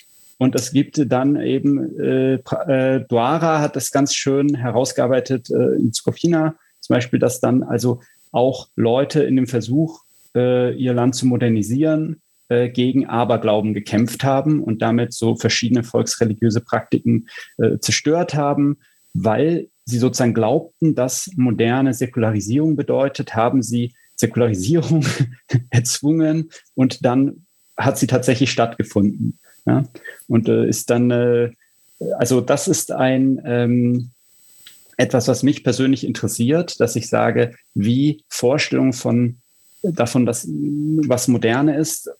Oder insbesondere ist mein Argument, dass es viel, viel konsequenzenreichere, das ist die Vorstellung davon, was rückständig ist. Also dass eigentlich es meistens gar nicht so stark äh, darum ging, äh, das Moderne zu schaffen, weil sich da die Leute doch nicht so einigen konnten, sondern dass sie sich meistens hauptsächlich darauf einigen konnten, was rückständig ist und das muss dann abgeschafft werden. Aber ähm, jedenfalls ist das äh, also das ist das, was mich interessiert, äh, aber das heißt äh, äh, ja nicht, dass man dann alles reduziert auf die diskursiven Zuschreibungen, sondern das ist eben mein Spezialgebiet in meiner Forschung. Ähm, in postkolonialen Theorien würde ich sagen, dass die meisten schon davon ausgehen, dass es eine besondere Struktur gibt oder, oder Gesellschaftsstruktur der Moderne, die aber, also bei Carano ist es Kolonialität Moderne, die immer gemeinsam zusammen auftreten. Und er versucht dann schon eine, die Gesellschaft zu beschreiben, also nicht nur diskursive Zuschreibungen, sondern ähm, bei Quijano ist es so, dass da dieses, dass er sagt, aus dem Kolonialismus hat sich ein bestimmtes Machtmodell entwickelt, das dort benutzt wurde. Das äh, nennt er Kolonialität. Das ist ein Machtmodell, äh, das eben systematisch in Bezug auf Kolonialismus entwickelt wurde. Und dann, äh, äh, äh, das basiert eben auf sozialen Klassifikationsmechanismen, die dann äh, äh, zum Beispiel, Quijano schreibt dann besonders über Rassismus. Äh, und diese, diese sozialen Klassifikationsmechanismen schreiben sich dann in den sich allmählich entwickelten globalen Kapitalismus ein, sodass es dann sowas gibt wie zum Beispiel Lohnarbeit oder äh, Kapitalbesitz für Weiße und Sklaverei für Schwarze und so weiter. Diese ähm, Einschreibung und damit verbunden eine eurozentrische Wissensordnung und so weiter und so weiter.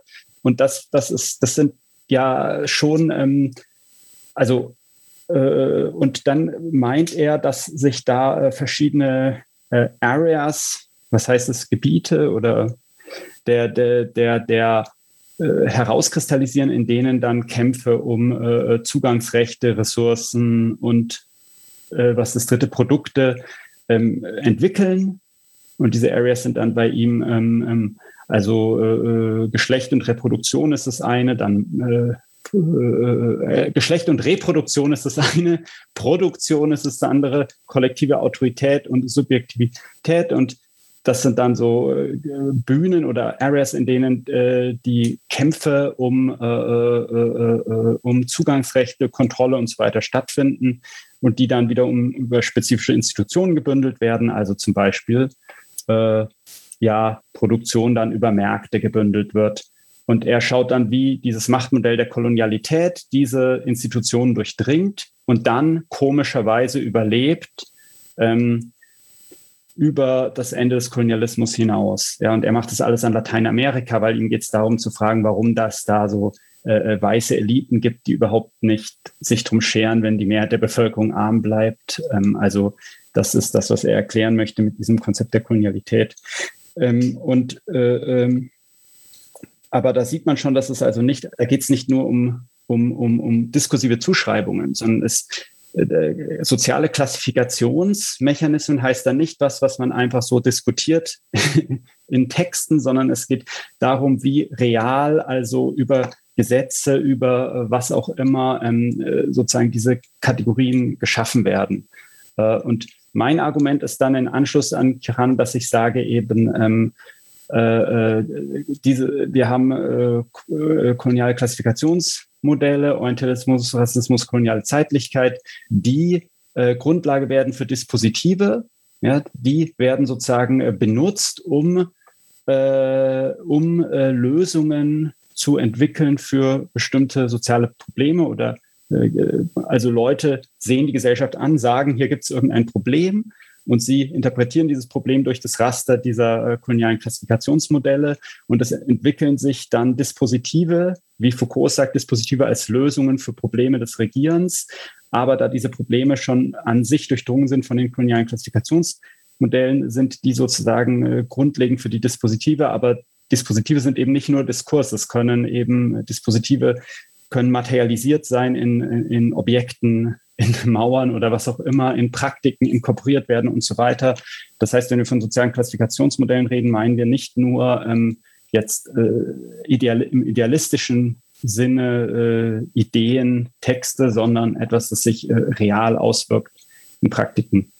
Und äh, vor dem Hintergrund äh, sage ich nur, ich persönlich erforsche eben sehr stark, weil ich ähm, äh, das halt mir auch Spaß macht oder ich das, das einfach mein Spezialgebiet ist, äh, Diskurse, in denen äh, diese Klassifikationsformen ähm, ähm, sich stabilisieren. Also warum bleiben die stabil? Warum sind die so enttäuschungsresistent? Warum werden sie von Regierung und Dissidenten geteilt? Wie, wie kann das überhaupt zustande kommen? Zum Beispiel solche Dinge interessieren mich äh, sehr stark, aber das wäre ja nur ein Baustein in einem größeren theoretischen Zusammenhang, in dem man eben mehr macht. Und vor dem Hintergrund auch, wer dann für mich ist das, ist so eine Gesellschaftstheorie dadurch interessant, weil ich dann meine Forschung mit der anderer Leute verbinden kann. Also nicht nur auf die Zeitsoziologie-Tagung, die es nicht gibt, gehe, um mit anderen Zeitsoziologen darüber zu diskutieren, äh, und, äh, sondern ich kann sozusagen auf den Soziologiekongress gehen und mit anderen Leuten, die sich, die was völlig anderes erforschen, über die gemeinsamen theoretischen Anliegen ähm, mich austauschen und, und jeder hat so kleine Bausteine, die man zusammensetzen kann.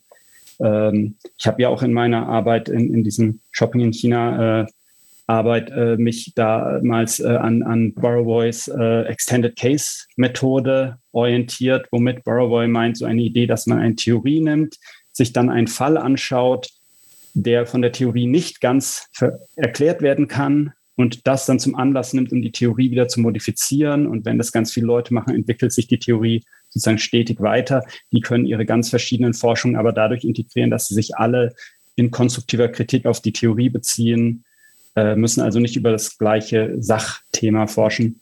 Äh, so stelle ich mir das vor und meine eigene Forschung sehe ich dann da eben gerade insbesondere über äh, Diskurse über moderne Rückständigkeit, Tradition und ihre ähm, institutionellen Auswirkungen. Jemand anders macht was anderes, kann man alles dann zusammenstecken, indem man gemeinsam sich auf äh, postkoloniale Theorien bezieht. Ich habe deshalb nochmal nachgefragt, weil wenn man das sozusagen auch als historische These versteht und als äh, gesellschaftstheoretisch anreichert und sagt, es gibt einen systematischen, strukturellen äh, Bedingungszusammenhang zwischen Moderne und Kolonialismus, nicht als reifizierte Objekte verstanden natürlich als weiterhin, Prozess. sondern als Prozesse zum Beispiel, ähm, dann ist das ja eine These, über die, also über die man auch historisch sozusagen entscheiden kann und über die man, die man auch problematisieren kann. Und das, ich komme deshalb darauf, weil, weil Lianza und Paul das ja auch machen, weil die halt eben versuchen, so, so ein Argument zu bringen gegen dein Argument, äh, dass sie sagen, ja, aber letzt, äh, letztendlich gab es kolonialähnliche äh, Herrschaftsverhältnisse beispielsweise auch in vormodernen Zeiten oder auch in vorneuzeitlichen Zeiten. Ich, ich habe die Beispiele jetzt leider nicht mehr im Kopf. Also die Qing, äh, Qing China war, glaube ich, schon mit dabei. Die hatten auch äh, wohl Kolonien. Er hat auch die, ähm, die ähm, südamerikanischen ähm, Zivilisationen, also, also äh, Hochkulturen, wie man sie ja so schön nennt, genannt vor der Kolonialisierung. Das sind dann wahrscheinlich die Azteken äh, und die Maya und so, die auch sozusagen kolonisiert haben. Und es gab dann, glaube ich, auch noch irgendwie so ein binneneuropäisches Argument, dass halt auch bestimmte innereuropäische. Das Römische Reich. Ja, oder das Römische Reich, genau, ja, natürlich, genau. Also, also im Prinzip klassische Imperien äh, dann vielleicht auch ähm, so als Gegenbeispiel. Also, das wäre ja so ein Argument, das würde sehr stark auf so eine historische, ähm, so einen historischen äh, Gegenbeispiel abzielen. Äh, aber offenbar ist das jetzt gar nicht so so, stark überhaupt äh, in dem Sinne, wie du diese äh, dieses Vokabular verwenden möchtest? Oder würdest du auch äh, den Autoren dahingehend widersprechen wollen? Oder würdest du sagen, also nee, meine Kritik, ja, ja, meine Kritik an, an dem Ansatz von Ihnen ist, die machen es natürlich dadurch schlau, dass sie nur an, äh, gesagt haben, man könnte dann überprüfen, ob diese Reiche kolonial sind. Sie sagen nicht ganz genau, die sind kolonial, ja. Aber sie lehnen sich da an, an diese äh, New Empire Studies, die jetzt sozusagen als Gegenprojekt auch zu Postkolonialismus aufgekommen sind von, von ähm, aber äh, mein Punkt wäre, äh, zwei Dinge. Das erste ist, dass man natürlich, äh, dass es natürlich, wie gesagt, äh, meistens beim Postkolonialismus um eine Genealogie gegenwärtiger Machtverhältnisse äh, aus äh, dem Kolonialismus geht. Also man schaut sich bestimmte Sachen an, die jetzt, äh, also wenn wir uns anschauen, diese, diese, diese Versuche der Modernisierung und die Zuschreibung von Rückständigkeit und so weiter in China und können das zurückverfolgen bis in die Kolonialzeit. dann können wir sagen, wir haben in der jetzigen Gesellschaft diese Post-Colonial Condition, wie sie oft genannt wird, die wir erklären. Und dafür ist das, muss man halt zum Beispiel sagen, dass jetzt das Römische Reich ähm, dass man da schon sehr, das wäre schon sehr, sehr schwer, wirklich eine Kontinuität, also dass man äh, jetzt sagen kann, ähm, äh, irgendein Ungleichheitsverhältnis äh, bei uns äh, kann man kontinuierlich bis zum äh, Römischen Reich zurückverfolgen. Das wäre schon eine gewagte These, glaube ich. Das haben so ganz früher die Volkskundler ja versucht. Dann kommt alles von den Germanen, aber das hat sich eigentlich, ähm, das wird heute, können sie, werden sie dann von den Volkskundlern gejagt, wenn sie mit sowas kommen, glaube ich. Also äh, vor dem Hintergrund ähm, äh, äh, ist das schon mal äh, gar nicht so ein, so ein interessantes Thema sozusagen aus postkolonialer Sicht. Aber es gibt noch einen grundlegeren Kritikpunkt, den ich hätte an, bei New Empire Studies, aber ganz spezifisch auch bei Paul und Lernzer erstmal lehnen sie die etablierte postkoloniale Definition über Kolonialität ab. Also sie sagen, nein, das ist alles Blödsinn, wir brauchen kein Machtmodell der Kolonialität, haben ihren eigenen sehr, sehr äh, formalistische Definition von Kolonialismus als Herr, irgendwie Herrschaft durch eine fremde Gruppe. Ähm, und dann zeigen sie, dass diese von ihnen selber erfundene Definition auch noch auf andere Länder, auf andere Reiche zutrifft. Aber um jetzt Postkolonialismus zu kritisieren, müssen sie ja zeigen, dass die postkoloniale Definition von Kolonialität auch auf diese anderen Reiche zutrifft. Äh, und das, das probieren sie gar nicht erst, weil sie sich gar nicht erst einlassen wollen äh, oder sich oder vielleicht sich auch gar nicht so beschäftigt haben, gerade wie sie äh, Quijano abhandeln, weiß ich gar nicht, ob sie so ganz genau wissen, was Kolonialität ist. Also, äh, weil, also muss ich jetzt mal so hart sagen, weil es äh, äh, wirklich ganz am Rande mal erwähnt wird, dass das zu abstrakt sei.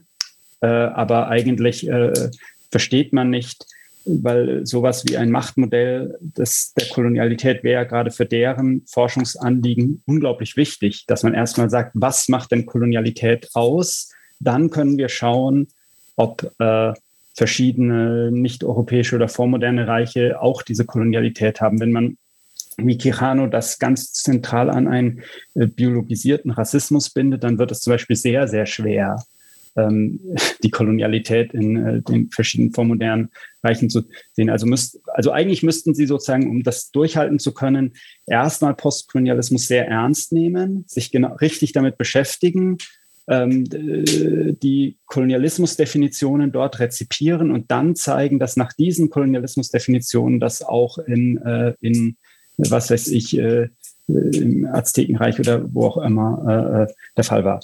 Und dafür wäre ich persönlich dann offen. Ich meine, wenn man das zeigen kann, dann kann man das zeigen und das ist dann super interessant. und dann müsste man zeigen, vielleicht gibt es da tatsächlich ähm, Vielleicht ist dann, also dann könnte man damit zeigen, dass Postkolonialismus doch zu historisch denkt, indem es sagt, alles ist historisch einmal passiert. Ja, das ist sozusagen die, die das postkoloniale Argument, alles ist äh, einmal passiert, historisch. Und äh, das, was einmal passiert ist, historisch, nämlich dieser globale Kolonialismus prägt unsere Gesellschaft bis heute. Wenn man dann zeigen könnte, nein, es gibt irgendwie eine Gesetzmäßigkeit, dass äh, äh Herrschaft äh, immer wieder unabhängig voneinander diese Strukturen entwickelt hat, dann könnte man eigentlich das historische Argument herausfordern. Wäre total interessant. Äh, genau, aber man müsste dafür sozusagen erstmal zeigen, dass der Kolonialismus, wie er beschrieben wird von postkolonialen Theorien, äh, äh da vorhanden ist und nicht die eigene äh, Kolonialismusdefinition erfüllt wird. Das ist ja dann einfach nur ein anderes Projekt, das ist dann einfach eine andere Theorie, die da praktiziert wird, die, die nicht so viele Berührungspunkte hat. Ich meine, ein Anliegen, das haben wir ja vorhin schon besprochen, ist natürlich auch da, ähm, aber das haben wir ja eigentlich schon geklärt, dass es nicht um diese Vereindeutigung auch Europas geht, ähm, weil dagegen wehren sie sich ja auch und sagen, viele von den Bedingungen, die man irgendwie in der frühen Neuzeit in Europa hat, die hatte man vergleichbar in vielen äh, Bereichen auch schon mal in äh, China zuvor. Es hat dann, äh, das ist glaube ich dann ihr Hauptargument, aber da kenne ich mich auch zu wenig aus in dieser äh, Global History Debatten, äh, ähm, dass hier dann vor allem, dass man angefangen angefangen hat, diese Kohle zu verbrennen äh, und damit nicht mehr aufzuhören bis heute, dass das so ein äh, wichtiges Ele ähm, ähm, Element ist. Also dass man auch Europa sozusagen als eine Konstellation äh, ähm, äh, beschreiben muss, die, die, dann über die Jahrhunderte später quasi sei, ihre Essenz dann ähm, bekommen hat, ähm, äh, obwohl das eigentlich ja auch hätte alles anders laufen können. Ähm, das ist, glaube ich, da noch so ein Punkt, aber das haben wir ja eigentlich schon thematisiert. Also zum Beispiel, was ich sagen möchte, was ich zum Beispiel äh, äh, etwas problematisch finde an dieser Kolonialismusdefinition bei Ihnen ist, dass Sie ähm, sagen Kolonialismus als äh, Fremdherrschaft, aber dann wiederum sich für Staatenbildung interessieren, wo ich mich frage, ist nicht, wird nicht auch erst im Nationalismus äh, in der nationalistischen Bewegung genau definiert, wer jetzt fremd ist und wer nicht. Also zum Beispiel haben wir, also kann ich das äh, ganz genau sagen beim Kolonialismus in China, dass äh, am Anfang ähm, eben Qing-Beamte nicht unbedingt so eine starke Vorstellung hatten, dass wenn jetzt äh, da äh, Ausländer sind, die sich nicht mehr an unsere Gesetze halten müssen, dass es eine Verletzung der nationalen Integrität ist. Das äh, konnten sie erst sich so vorstellen, als sie durch die äh, Nationalbewegungen sich äh, selbst als eine sich selbst determinierende Nation verstanden haben. Also woran macht, wie definiert man jetzt Fremdherrschaft? Wer ist fremd, wenn man über äh, äh, Konstellationen redet, wo es noch keinen Nationalismus äh, gab, der, ähm, der irgendwie genau sagt, was Ausländer sind und was Inländer sind? Ähm, das ist zum Beispiel so ein, eine Sache, wo ich denke, diese Definition, die scheint mir irgendwie naiv und so ein bisschen ad hoc. Äh, ist es dann nicht so, dass wir im Nachhinein sagen, das waren Ausländer? Ähm, äh, und letztendlich scheint mir das einzige Haltbare an der Definition der zweite Teil, dass Sie sagen, ähm, die, die Beherrschten müssen dann als Minderwertigkeit wertig konstruiert sein. Und dann sind wir schon wieder beim Machtmodell der Kolonialität, weil das ist ja im Prinzip definieren Sie dann auch wieder Kolonialismus über ein Machtmodell, aber äh, wollen das irgendwie so ein bisschen äh, verstecken. Das ist für mich äh, äh, doch ein bisschen ja theoretisch naiv, dass ich dann sa äh, sagen würde, ähm, Vielleicht äh, könnte man doch erstmal äh, die theoretische Forschung auch ernst nehmen und sagen, äh, aus der theoretischen Forschung heraus äh, haben wir bestimmte Modelle. Und dann kann man ja durchaus fragen, ob die denn nicht auch anderswo irgendwie äh, funktioniert haben oder äh, ob die nicht doch heterogener wären, dann hätte man ja auch eine produktive Kritik, weil man dann sagen könnte, ja, das ist aber noch heterogener, da muss man noch das und das ergänzen in dieser Theorie, um sie zu vervollständigen. Ähm, und was ich auch sehe immer wieder als Problem, das war auch im, im DGÖ-Kongress jetzt, dass dann ähm, doch wieder man zurückfällt in diese Reifizierung Europas, dass man zum Beispiel fragt, was für nicht westliche Theorien haben denn äh, die Soziologie beeinflusst. Also ist das jetzt gebunden an den Ort, wo das Buch geschrieben wurde? Ist es gebunden an die ethnische Identität? Ist es an was das gebunden? Man kommt immer wieder in so ein Problem, wenn man versucht, äh, da so klare Klassifizierungen äh, einzu, äh, ein, einzusetzen, statt einfach mal ähm, ohne diese ständige Frage, was ist das Einzigartige an Europa, ähm, einfach diese Verflechtungen zu verfolgen. Und das bedeutet ja eben nicht, dass man dann sagt, das Europäische ist alles schlecht, sondern dass man erstmal sagt, die, die grundlegende Frage ist gar nicht mehr, was ist das einzigartige Europäische. Ähm, an, in, an, an, einer Stelle in deinem Text schreibst du, glaube ich, aber auch, dass ähm, eine postkoloniale Soziologie schon ein, auch ein zutiefst kritisches Unterfangen in einem bestimmten Sinne ist. Und da frage ich mich jetzt, also wenn es natürlich jetzt nicht darum geht, irgendwie naiv zu sagen, das sind die Guten, das sind die Bösen, aber wenn es trotzdem irgendwie darum geht, irgendwas aufzudecken, in irgendeinem Sinne von kritisch, äh, eine Asymmetrie oder irgendwas, ähm, dann müsste man ja schon sagen, was ist das? Was, was genau versuchen wir dort zu sehen, was wir vorher nicht gesehen haben? Was versuchen wir zu kritisieren, was vorher unkritisch behandelt wurde? Vielleicht kannst du das dann nochmal im Anschluss daran, dass man das doch eher, also einerseits eben dieses, dieses, diese Mehrdeutigkeit erhöht, diese Pluralität erhöht und auch diese ganz klare Herrscher-beherrschte Situation so versucht so ein bisschen zu hintergehen. Äh, was ist dann das kritische Unterfangen? Nee, also äh, das habe ich dann vielleicht, äh, also das würde mir jetzt leid tun, wenn ich das äh, schlecht ausgedrückt habe. Also man würde sagen, es gibt nicht dieses ontologische präexistente Europa, aber es gibt natürlich ganz klar Herrschaftsbeziehungen. Und wie gesagt, dieses Europa als Konstrukt, das dann reale Konsequenzen hat, ist dann auch ein Konstrukt, das äh, eben ähm, zusammenhängt mit ungleichen Zugängen zu diesen äh, ungleichen äh, Zugängen und äh, ungleichen Ressourcen in diesen äh, äh, Bereichen, der, in denen die Gesellschaft ausgehandelt wird. Ne? Das heißt, es geht hier ganz klar um Herrschaftsbeziehungen nur dass man sagen würde, diese Identität Europas ist selbst ein, ähm, ein Element in diesen Herrschaftsbeziehungen und nicht das Präexistente, wo man dann fragt, war diese Herrschaftsbeziehung jetzt in Europa oder außerhalb Europas, ja, sondern äh, und äh, das ist das Kritische, das, also insofern ist das ganz eindeutig eine kritische Herangehensweise, eine kritische Theorie. Und zweitens äh, jetzt natürlich auch, es gibt ein starkes poststrukturalistisches Element in der äh, sozusagen äh, Verstörung der Normalitätsregime, dass man sagt, diese äh, Normali also äh, als, als normal akzeptierten, nicht mehr hinterfragten Kategorien werden hinterfragt. Und schon das ist auch eine Form äh, der Machtkritik. ja, wie man es bei Gender Studies kennt, ähm, nur nicht nur in Bezug auf Gender. Gender ist ja auch eine wichtige Kategorie, die man da thematisieren muss. Und wir thematisieren natürlich gegenwärtige äh, äh, Ungleichheitsexklusionsregime und so weiter über eine Genealogie. Also, dass man sagt, wir schauen uns Sachen an und schauen uns an, äh, wie das äh, historisch sozusagen genealogisch zurückverfolgt werden kann, teilweise auf Kolonialismus.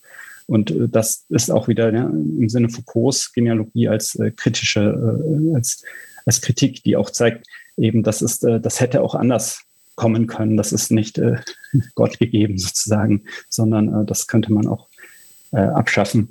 Und vor dem Hintergrund, äh, dass es immer äh, auf jeden Fall äh, kritische Soziologie.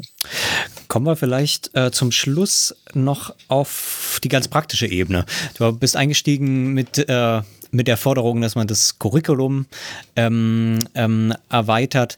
Ich denke auch immer, es ist irgendwie schade, dass ähm, man irgendwie äh, dazu angehalten wird, so Fremdsprachen zu lernen äh, und sowas, schon auch in der universitären Ausbildung, aber auch in einem Soziologiestudium, aber nie irgendwie dann die, die, die Brücke geschlagen wird zu sagen, ja, wenn du die Sprache schon lernst, dann kannst du dich doch in einer anderen ausländischen Soziologie vielleicht oder in einer anderen Weltregion ein bisschen auskennen. Ähm, es gibt, glaube ich, jetzt auch so viel ich weiß, keine Ausbildungsgänge, wo man quasi als Zweitfach äh, noch in, einem, in so einem Regionalfach äh, zu Hause ist, sondern man studiert eben Soziologie und vielleicht noch Philosophie oder ähm, was auch immer, aber Lateinamerika-Studien äh, oder wie auch immer das dann heißt und Soziologie, äh, sodass man irgendwie sich vielleicht auch Lateinamerika dann besser widmen kann, gibt es, äh, glaube ich, wenig. Das ist so eine Idee, die ich habe, aber da kenne ich mich zu wenig aus. Ähm, deswegen die Frage, ich weiß auch nicht, inwiefern du da noch groß ähm, ähm, ähm recherchiert hast, aber hast du da Ideen, wie man sozusagen praktisch vielleicht auch diese blinden Flecke, ähm, äh, die da die Disziplin hat, vielleicht so lösen kann in Zukunft? Also ich denke, dass das äh, nicht so realistisch, also es gibt zum Beispiel in Würzburg einen Studiengang, der äh, versucht, äh, sozial, der sagt, Leute, die zum Beispiel Soziologie studiert haben im Bachelor, dann im Master äh, sozialwissenschaftliche China-Studien machen, die dann ähm, dort eine schnelle Sprachausbildung, also starke Sprachausbildung bekommen, aber eben äh, natürlich dann nicht so ausführlich, wenn man schon im Bachelor das gemacht hat. Und dazu auch äh, fokussiert zum Beispiel, wie werden qualitative Methoden dann im Kontext Chinas äh, angewandt. Und das äh, das ist zum Beispiel eine Lösung. Eine andere ist, ähm, dass äh, äh, es äh, wirklich äh, sozialwissenschaftliche Ausbildung in Regionalstudien gibt.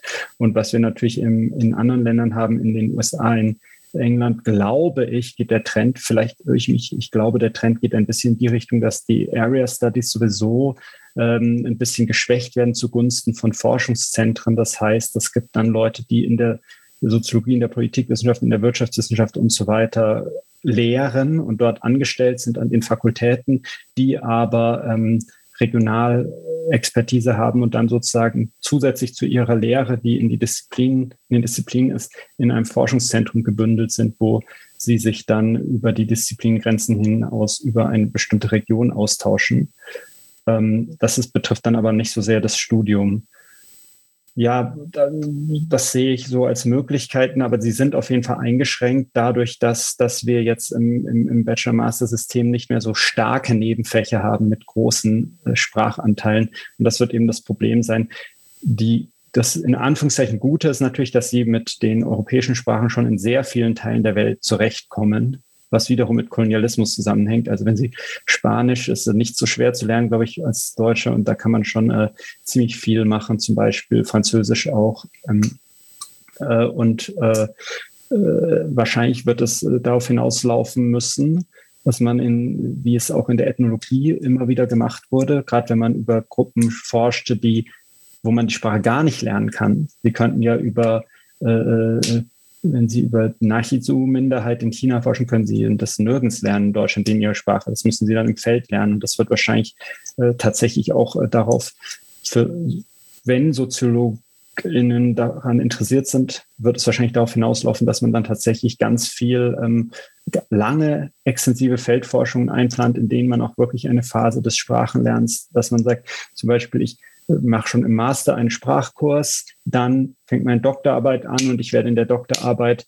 auch nebenher einen Sprachkurs machen und dann gehe ich ein Jahr ins Feld und verbessere meine Sprachfähigkeit. Und danach äh, steht man dann zwar bei so einer Sprache wie Chinesisch eher noch vielleicht am Anfang, am, am fortgeschrittenen Anfang, aber ähm, lernt es und man lernt es dann natürlich auch funktional, dass man eben nicht äh, äh, altchinesische Gedichte lesen kann, aber dass man eben über das Thema, über das man forscht, reden kann und wird sich dann auch, wenn man auf so einem Niveau die Sprache lernt, darauf einstellen müssen, dass man ähm, bei jedem neuen Forschungsthema wieder ein bisschen paar neue Vokabeln und so lernen muss. Ähm, aber ja, so werde ich, so stelle ich mir das vor, dass das wahrscheinlich darauf hinauslaufen wird. Ähm, das halte ich aber auch für sinnvoll, weil ähm, man dadurch sozusagen sicherstellt, dass man äh, wirklich nicht wirklich weiterhin in der Soziologie bleibt und nicht äh, anfängt, plötzlich China Studies zu machen.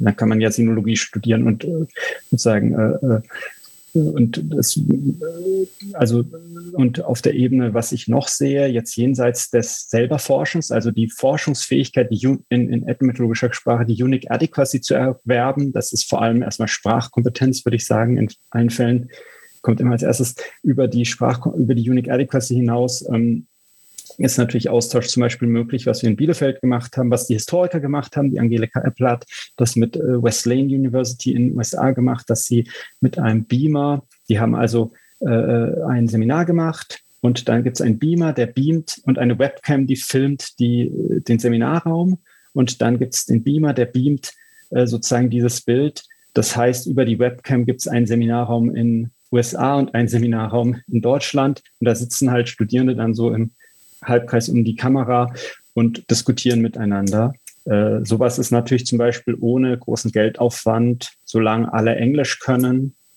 was sehr, sehr oft gegeben sein wird, ähm, möglich. Ähm, dadurch erwirbt man natürlich nicht die Fähigkeit, da im Feld zu forschen, aber man hätte zum Beispiel die Möglichkeit, äh, sich auszutauschen. Und Gastprofessur, äh, Gastdozierende und so weiter. Auch da haben wir jetzt äh, in Bielefeld zum Beispiel ist das sehr oft, dass Gastdozierende kommen aus verschiedenen Ländern. Äh, da wäre eigentlich aus, aus postkolonialer Sicht nur die Sache, dass man sagen würde, dass man da vielleicht nochmal gezielt schaut, dass es nicht immer dass sie nicht immer nur aus USA und England sind, sondern natürlich auch aus USA und England, weil da einfach oft die spannendsten Sachen passieren, aber dass man eben auch äh, oder sehr sehr spannende Sachen passieren, sondern dass man extra darauf achtet, dass man da auch, dass man da auch sozusagen globaler denkt ähm, beim Einladen von äh, Gastdozierenden. Äh, äh, das sind alles so, aber die, die perfekte Lösung wird es nicht geben und die Soziologie wird natürlich äh, immer also äh, es wird nie so sein, dass man nach dem Soziologiestudium perfekte Area Studies Expertise hat, aber das ist ja auch nicht unbedingt der zentrale Sinn. Ja, ich glaube, man hat auch noch mal ähm, gut gemerkt, wie sehr sich das lohnen kann, da ähm, ja in einem außereuropäischen ähm, Bereich Firmen zu werden, ein bisschen äh, ähm, zu Hause zu werden, sich dort auszukennen, sich dort bewegen zu können, forschungspraktisch, kann, glaube ich, auch natürlich nur den Blick letzten Endes auf ähm, ja, den eigenen äh, Kontext, aus dem er kommt, äh, nur objektivieren und verbessern. Das ist ja, glaube ich, ähm, ähm, eine der wesentlichen Erkenntnissen auch, dass man äh, das, diese, diese Befremdung, die man ja auch äh, eigentlich immer feiert in der Soziologie, aber die man dann eben auch praktisch durchführen muss. Dann bedanken wir uns nochmal recht herzlich, Marius, ähm, dass du da warst. Ähm, vielleicht äh, ergibt sich ja auch die Chance, äh, noch die eine oder andere Person aus dieser Debatte in Zukunft hier nochmal reinzuholen. Das ist ja, ähm, ähm, ähm, das kann man ja auch nochmal sagen, das war ja eine Forderung von dir. Das steht ja wirklich erst am Anfang, dass da wirklich äh, Konzepte gefunden werden. Also dann nochmal herzlichen Dank. Wir äh, packen wieder alle Links und alle Aufsätze, die so erwähnt wurden, ähm, in unsere Notizen auf der Seite. Da könnt ihr das nochmal nachlesen. Ansonsten verabschieden wir uns. Ähm, äh, wie immer der Hinweis, teilt doch gerne die Episode ähm, mit allen Leuten, die das interessieren könnte. Es hilft uns sehr weiter. Bewertungen auch auf den Plattformen eurer Wahl helfen uns auch sehr weiter. Ähm, und ansonsten dann bis zur nächsten Folge von Das Neu-Berlin. Tschüss. Tschüss.